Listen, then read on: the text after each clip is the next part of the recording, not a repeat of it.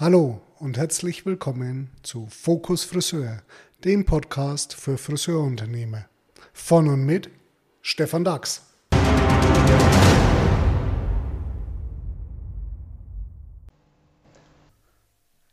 Auf meinen Gast in meinem ersten Podcast freue ich mich ganz besonders.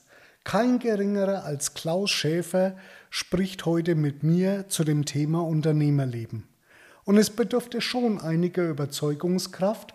Und nicht zuletzt ist es dem wohl geschuldet, dass ich ihn als Freund bezeichnen darf, dass ich mit ihm heute über sein Leben reflektieren darf, sein Unternehmerleben, seiner Gründung der Unternehmensberatung Schäfer und dem unermüdlichen Einsatz, immer neue Geschäftsfelder aufzubauen, sei es die Seminarfirma, sei es die Produktfirma, sei es die Werbeagentur oder sei es unser jüngstes Kind, das Kassensystem für Friseure.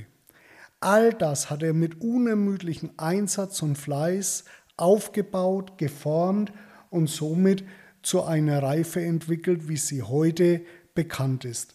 Ich freue mich auf Klaus Schäfer.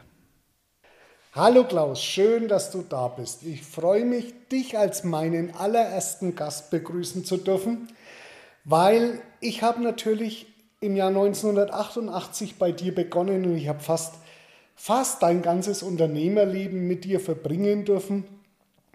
Und insofern glaube ich, bist du prädestiniert einfach für dieses Thema, das heute auf dem Tisch ist, das Unternehmerleben an sich, von der Existenzgründung bis hin zur Übergabephase des Unternehmens. Und 1988 bin ich zu dir gekommen, aber das waren natürlich nicht die ersten Jahre. Angefangen hat es bei dir ja früher. Gibt es da noch was, wo dir besonders im Kopf ist zu deiner Existenzgründung? Wie war das? Nun, was geht's? Ich war Angestellter und Angestellter, das heißt Sicherheit, man erhält sein Geld, insofern die Firma in Ordnung ist. Aber es sind halt immer wieder Menschen da, die einem erklären, was ihr subjektiver Eindruck eines Unternehmerlebens ist. Und wenn das nicht harmoniert miteinander, dann muss man irgendwann den Schritt gehen und muss sagen, okay, ich mache das nach meinen eigenen Vorstellungen. Und wenn man seine eigenen Vorstellungen dann verwirklichen will, dann muss man das sicherlich auch mit aller Konsequenz machen. Und Unternehmerleben ist nicht Angestelltenleben. Das sind zwei verschiedene Welten interessant oder wenn ich heute zurückblicke, was, was mir unvergessen bleibt aus dieser Zeit ist, dass, dass alle Menschen, und ich meine wirklich alle Menschen, mir erklärt haben, zu dem Zeitpunkt, als ich mich selbstständig gemacht habe, dass das, was ich mache, nicht geht. Das ist eine spannende Angelegenheit, weil wenn ich heute zurückblicke und sage, was nicht geht, und ich sehe heute, was steht da, dann überlege ich mir oft, was müsste denn dann dastehen, wenn es gehen würde. Also was andere erzählen, ist uninteressant. Jeder muss seinen eigenen Weg gehen und jeder muss seinen Vorstellungen selber in seinem Leben gerecht werden. Das ist ja hochspannend, weil es gibt ja ganz viele, die sich die Selbstständigkeit nicht trauen, weil ihnen immer von vielen abgeraten wird, sei es von Banken und, und, und. Wenn du heute einen Friseurunternehmer vor dir hast, der sich selbstständig machen will, was rätst du ihm denn heute? Auf das Ganze nicht zu hören. Das ist uninteressant, was andere sagen. Man muss, wie gesagt, seinen eigenen Weg gehen. Und ich rate jedem, das zu tun, was er selber für sich als Bauchentscheidung empfindet, das richtig ist. Und äh, so, so schwere Rahmenbedingungen vom Arbeitsaufwand von Selbstständigen auch sind. Ich kann jedem nur raten, sich selbstständig zu machen, wenn er denn nur den Mut hat. Viele Menschen machen das nicht, weil sie Sicherheitsfanatiker sind und mit angezogener Handbremse durchs Leben gehen wollen. Also davon rate ich ab.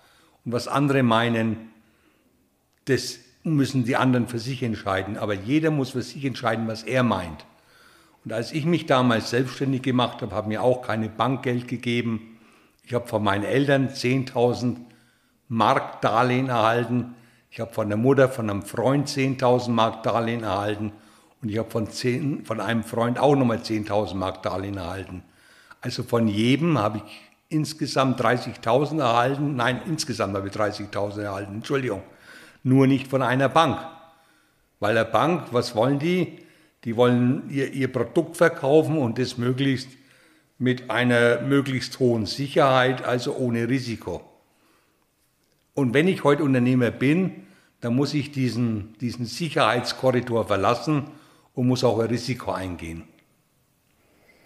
Das ist ganz sicher so, ja. Das kann ich auch noch bestätigen, wobei mein Risiko relativ begrenzt war, weil mein Risiko ja der Einstieg in deine Firma war.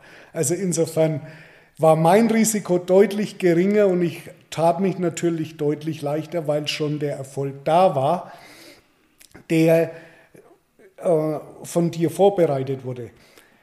Und es ging ja dann auch sicherlich nach der Existenzgründung, da hattest du sicherlich auch ein paar Höhen und Tiefen, wie es immer im Leben ist. Ähm, es wird nicht jeder gesagt haben, Mensch, der Klaus ist der Beste, der Größte, der Schönste und der Tollste, sondern dafür hast du bestimmt auch gekämpft und hast dir so den, das, das, die Anerkennung des Marktes auch verdient. Tja, ob ich die Anerkennung des Marktes habe, äh, kann ich nicht beurteilen. Äh, ob ich mir das verdient habe, ich denke ja. Dafür habe ich gearbeitet. Ich hatte etliche Monate und Jahre 100 Stunden Wochen. Die ersten drei Jahre meines Lebens, Unternehmerlebens, das war sicherlich kein Zuckerschlecken, sondern da musste ich jeden Tag hart dafür arbeiten und wirklich auch einige Flaschen Wein trinken, um den Glauben an mich selber und an die Sache, die ich selber für mich definiert hatte, in irgendeiner Art und Weise noch zu realisieren. Wie gesagt, das ist, ist, nicht, ist kein Selbstläufer, sondern ist ein Produkt von harter Arbeit und wahrscheinlich auch Glück. Gut, das ist, find, harte Arbeit finde ich natürlich immer gut. Glück gehört immer den Tüchtigen. Insofern muss das Glück auf der Seite des Tüchtigen sein und gehört zwangsläufig auch etwas dazu. Du hast es ja in einer hervorragenden Art und Weise in den ersten Jahren aufgebaut und nach der, nach der Gründung der Unternehmensberatung kam ja dann auch eine Erweiterung, eine Expansion, Mitarbeitereinstellungen und, und, und dazu. Gibt es Situationen, wo du sagst, ähm, okay, nach dieser ja, ersten Zeit, nach dieser Existenzgründungsphase, der Aufbauphase, was ist denn da wichtig, auf was kommt es denn da an? Es kommt aufs Durchhaltevermögen an. So dieses Ich kam, sah und siegte, diese Mentalität und es ist alles Sonne, das können wir vergessen. Da waren genügend Schattenseiten dabei und ich glaube nicht, dass es darauf ankommt, einmal was gut anzufangen, sondern ich glaube, es kommt darauf an, es durchzuhalten. Wirklich über Jahre hinweg ist einfach nur durchzuhalten. Und nicht einfach herzugehen und zu sagen, beim ersten Achter Wind in irgendeiner Art und Weise das Handtuch zu werfen. Ja, das ist Durchhaltevermögen, das ist sicherlich eines der wesentlichsten Erfolgskriterien, die ein Unternehmer begleitet. Und ich denke, kannst mich gerne korrigieren, aber es ist auch immer wieder eine gewisse Erneuerungsphase, die ein, ein Unternehmen dann aktuell hält und eben nicht alles so machen wie vor 20 Jahren. Oder wie siehst du das? Der Lebenszyklus von einem Unternehmen ist ähnlich der eines Menschen. Im Zenit ist der höchste Punkt erreicht und dann beginnt im Grunde nach der Niedergang. Äh, Im Gegensatz zum menschlichen Leben, das tatsächlich so ist, wenn es in Zenit irgendwann überschritten hat, äh, Lebensalter Mitte, vielleicht 40, 45 Jahre, ist es beim Unternehmen das Gleiche, nur beim Unternehmen, da kann ich das dann zurückrücken. Und in dem Moment, wo ein Unternehmer zufrieden ist und keine Ziele mehr hat, wird er den Lebenszyklus dann genauso beenden, wie sich der menschliche Zyklus beendet sondern er muss dann hergehen und muss sagen, okay, welche anderen neue Ziele formuliere ich mich? Ich mir und dem Unternehmen. Und wenn ich das nicht mache, dann werde ich sicherlich das in irgendeiner Art und Weise verlieren Und äh, es wird so vor sich hin tickeln und dafür, wo ich nichts mache, wird auch nichts sein. Gehört da aus deiner Sicht auch dazu, dass man, wenn man Alter erreicht hat, du hast es mit 40, 45 definiert, ich würde mich mit meinen 53 Jahren noch nicht im Zenit sehen. Also insofern, ich würde das Zeitalter etwas nach hm. hinten rücken. Aber gehört es für dich auch dazu, dann sich durchaus mit den, mit den jüngeren Menschen wieder äh, zusammenzutun und zu sagen, okay, wie seht ihr die Welt? Weil es ist ja dann trotzdem was Neues auf dem Markt.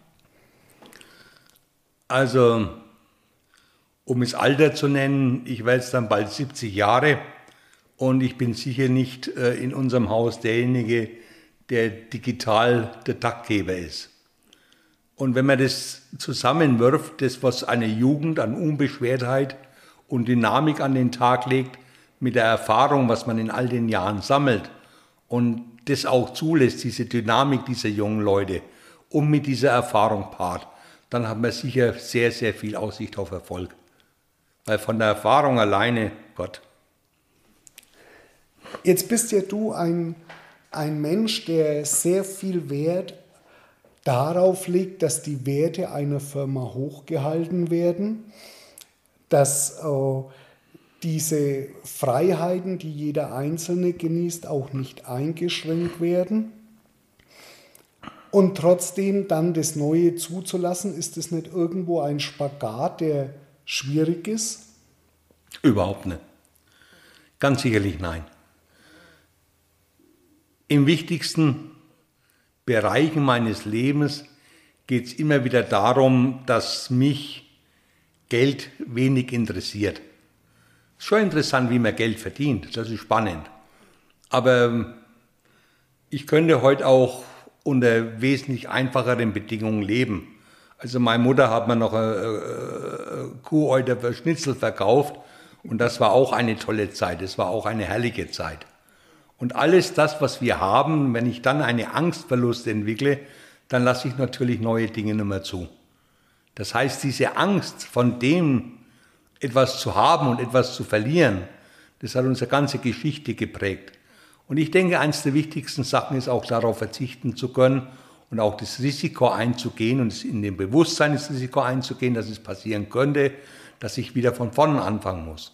Die Bereitschaft muss ich haben. Und wenn ich die nicht habe, dann werde ich sicherlich mit der Angst einen ganz schlechten Ratgeber haben in meinem Leben. Ja, Angst ist ja grundsätzlich der schlechteste Ratgeber. Eine abgeschwächte Form der Angst wäre Respekt. Respekt vor der Sache habe ich immer. Angst, ja, habe ich öfter auch. Okay, dann nehme ich es anders und sage, okay, die, als Unternehmer wird es auch nach Jahren des, des Wachstums und nach einer, einer Reifephase sicherlich so sein, dass also trotzdem Geld auch wieder verloren werden kann und ich als Unternehmer mir im Klaren sein muss, ich brauche Erneuerungsphasen und diese kosten auch Geld und ich muss auch im schlimmsten Fall mal damit rechnen, dass ich eben ein Jahr kein Geld verdiene, aber eben das Unternehmen erneuere, also sprich Investitionen in das eigene Unternehmen tätige. Also Geld verdienen hat nichts damit zu tun, Geld zu haben. Und wenn ich die Kuh die ich melke, nicht füttere, dann muss ich mich nicht wundern, wenn sie eines Tages keine Milch mehr gibt. Also ich muss heute nicht drüber nachdenken, was ist heute, bedingt drüber nachdenken, aber ich muss eine Vorstellung haben, was passiert in den nächsten fünf Jahren in meinem Leben, was will ich privat in meinem Leben, was will ich geschäftlich in meinem Leben. Und ich denke, äh, es muss privat und, und Geschäft harmonieren. Wenn das nicht der Fall ist, dann gibt es so und so keinen Sinn, weil irgendwo Unzufriedenheit ist. Wobei im ganzen Leben das immer wieder so sein wird, ob privat oder geschäftlich, wo Licht ist, ist Schatten. Es gibt kein Leben aus meiner Sicht, das nur Licht bereithält. Da stimme ich mit dir zu 100% überein. Und ich glaube, das ist auch die Situation, die in dir immer nach vorne oder die dich auch immer nach vorne getrieben hat, sehr wohl wissend, okay, es gibt auch immer ein paar Schattenseiten aber wenn ich auf das Licht zusteuern will, dann muss ich die Schattenseiten akzeptieren. da muss ich gar nicht drüber nachdenken. Ich denke, äh, es ist immer wieder interessant für einen selber, neugierig zu sein, um den nächsten Schritt einfach zu gehen. Wobei der nächste Schritt jetzt nichts damit zu tun hat, mehr Geld zu verdienen, mehr zu haben, mehr zu haben, mehr zu haben, sondern einfach neugierig zu sein, was passiert, wenn. Und da gibt es das alte Sprichwort, es gibt nichts Gutes, außer man tut es. Perfekt. Ja, insofern ist natürlich der Aufbau und das Wachstum des Unternehmens die eine Situation. Dann hast du ja schön, für mich schön rübergebracht, dass ein Ausruhen nach der Wachstumsphase nicht unbedingt dazu führt, das weitere Wachstum herbeizuführen. Und dann kommt es ja trotz allem, ob ich nun mich auf dem Wachstum ausgeruht habe oder ob ich ähm, einfach das Wachstum weiter forciert habe dann kommt es ja irgendwann zu dem Zeitpunkt, wo ich sage, okay, jetzt muss ich irgendwann die Firma übergeben. Aus Altersgründen meistens, also bei dir wird sicherlich der Altersgrund sein, nicht gesundheitliche Gründe. Ähm, was ist aus deiner Sicht wichtig in so einer Übergangsphase hochzuhalten oder zu forcieren und was ist aus deiner Sicht wichtig, die Übergangsphase überhaupt zu gestalten? Die Übergangsphase geht ja nicht dann an, wenn ich dann daran denke, aufzuhören. Nimm mal nur deine eigene Situation. Du bist, glaube ich, vor 20 Jahren Partner geworden in der Firma, hast Anteile erworben. Sicher sind auch Partnerschaften innerhalb meines Lebens, sowohl im privaten als auch im geschäftlichen Bereich, in die Brüche gegangen. Aber es gibt natürlich diese Situation, Partner zu schaffen um mit anderen zu teilen, die man begeistert für das, was man selber ist und was die Firma ist. Und wenn es einem nicht gelingt, andere Menschen für sich zu begeistern und für das zu begeistern, was man tut, dann braucht man auch nicht über Übergang nachdenken, weil dann gibt es auch keinen Nachfolger. Also Nachfolger heißt aber, dass das über viele, viele Jahre hinweg bereits gestaltet werden kann und überhaupt die Offenheit der Teilbarkeit eines Unternehmens mal gedanklich durchgegangen werden muss. Denn wenn man das nicht tut und wenn man nur auf sich selbst fixiert ist und man ist selber Primus in der Pares, dann äh, wird man auch keine Partner haben und dann brauche ich ja Gedanken mir machen über die Nachfolge. Wenn ich heute drüber nachdenke, sage ja, es gibt also gewisse äh, äh, altersmäßige Abstufung innerhalb eines Unternehmens, dann nehme ich nur dich her und ich bin Gott sei Dank, äh, da bin ich heute noch froh, dich als Partner gewonnen zu haben. Die bekommt man nicht einfach geschenkt, die Partner, sondern es muss man sich über Jahre hinweg verdienen. Und sicherlich, wenn ich darüber nachdenke, äh, über, über meinen Sohn in, in, in Bastian, dann ist es auch eine Beziehung, der, ist jetzt, der wird jetzt 40 Jahre alt, wo ich sage, das ist über all die Jahre hinweg in einem wechselseitigen Vertrauen und wo auch mit einer Erziehung zu tun hat und wo mit Spaß zu tun hat, das zu tun. Und jetzt herzugehen und zu sagen, die Menschen harmonieren in sich und führen in Zukunft dann auch diese Firma oder übernehmen den operativen Bereich, heute bereits zu 90 Prozent. Und ich bin noch etwas im strategischen Bereich im Hintergrund. Dann ist es eine Situation, wo Übergabe nicht dann stattfindet, wenn ich aufhöre. Ich will das nur noch mal wiederholen. Ich muss einfach Menschen an meinem Erfolg auch teilhaben lassen. Und das heißt aber nicht nur, dass sie für einen arbeiten, sondern mit Menschen zu arbeiten. Und wenn Leute das Spaß macht und man gewinnt diese Partner, in seinem Leben, dann ist es sicherlich ein Riesenerfolg und das heißt auch zeitgleich Nachfolge. Ja, da hast du was völlig Richtiges gesagt. Es heißt ja immer, schmückt die Braut, damit sie attraktiv ist für den anderen. Und genau das hast du schön wiedergegeben. Und vor allem eines, da bin ich auch 100% einer Meinung. Viele Friseurunternehmer finden ja keine Nachfolger, einfach weil sie vorher auch gar nicht die Braut so geschmückt haben und nicht bereit waren zu teilen, Erfolg zu teilen. Ja, ich glaube, das ist einer der Hauptgründe. Wenn ich alles, den Erfolg in einem Leben ausschließlich für mich selbst in Anspruch nehme, dann ist es wie bei einer Eiche, da ist ein riesen Schatten drunter und da kann nichts drunter wachsen. Ich denke, der Erfolg heute einer Firma und, und auch egal welche, welcher Firma, ob das ein Salon ist oder ob wir das sind oder ob das große Firmen sind, der besteht darin, einfach Menschen zu gewinnen und auch teilhaben zu lassen. Und dazu darf ich nicht der Einzigste unter den Einzigen sein. Super. Da stimme ich mit dir 100% überein. Ich glaube, es war für jeden heute ein kleiner Input in unserer Folge. Bedanke mich ganz, ganz herzlich, dass du mein erster Gast bist. Das war für mich ganz, ganz wichtig, dich als ersten Gast gewinnen zu dürfen. Und ich weiß, dass du das wirklich nur gemacht hast, um mir eine Freude zu machen. Aber ich glaube, jetzt hast auch den Hörern eine Freude gemacht. Insofern danke für deinen Podcastbeitrag. Ich bedanke mich bei dir. Dann hören wir uns und sehen uns bald wieder. Tschüss. Tschüss. Das war der Podcast mit Klaus Schäfer. Ein Unternehmerleben. Und ich denke, da war doch wirklich für jeden etwas dabei. In meinem nächsten Podcast habe ich mir meinen zweiten Partner in der Schäfer und Partner Consulting GBR eingeladen, nämlich Harald Müller. Harald Müller ist bei uns zuständig für das Personalwesen.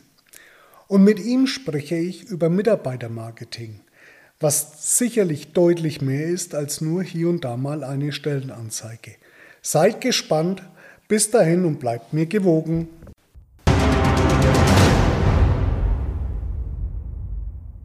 Das war Fokus Friseur. Danke fürs Zuhören.